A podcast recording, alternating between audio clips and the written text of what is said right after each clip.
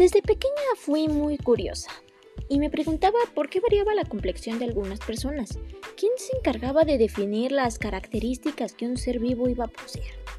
¿Y qué tipo de información se necesitó para que pudiera tener cierto tipo de pelo o cierto tipo de ojos? Incluso qué tan alto pudiera llegar a ser. Pues bueno, lo que se encarga de todos estos pequeños detalles lo llamaremos genoma. Pero dentro de los genomas hay dos muy importantes y de los cuales hablaremos, que son la procariota y eucariota. Ambas tienen similitudes pero a la vez grandes diferencias. La procariota es fácilmente definida por tener una organización compacta, estar compuesta por un cromosoma y ser extremadamente pequeña, con cerca de 6 por 10 a las 5 pares de bases hasta 9.2 por 10 a las 6 pares de bases. Tiene una organización inoperante y ya que se cataloga como primitiva, no es muy compleja.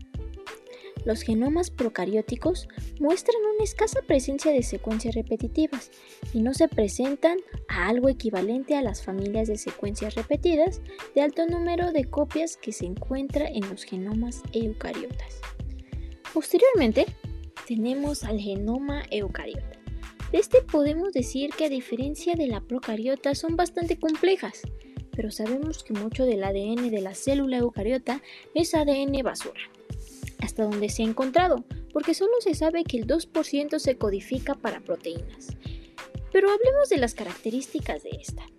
A diferencia de la procariota, tiene un proceso evolutivo y tiene una sorprendente cantidad de ADN, además de que posee un total de 64.000 variaciones de pliegues en sus tamaños, que es principalmente causado por la presencia de ADN repetitivo.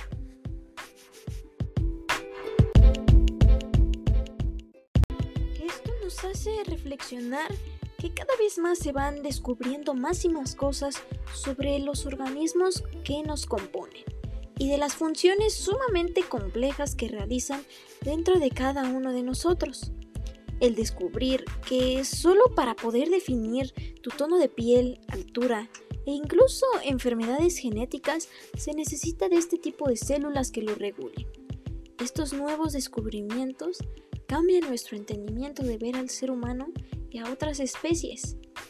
Espero que hayas aprendido un poco más acerca de este tema que es muy relevante en nuestro día a día.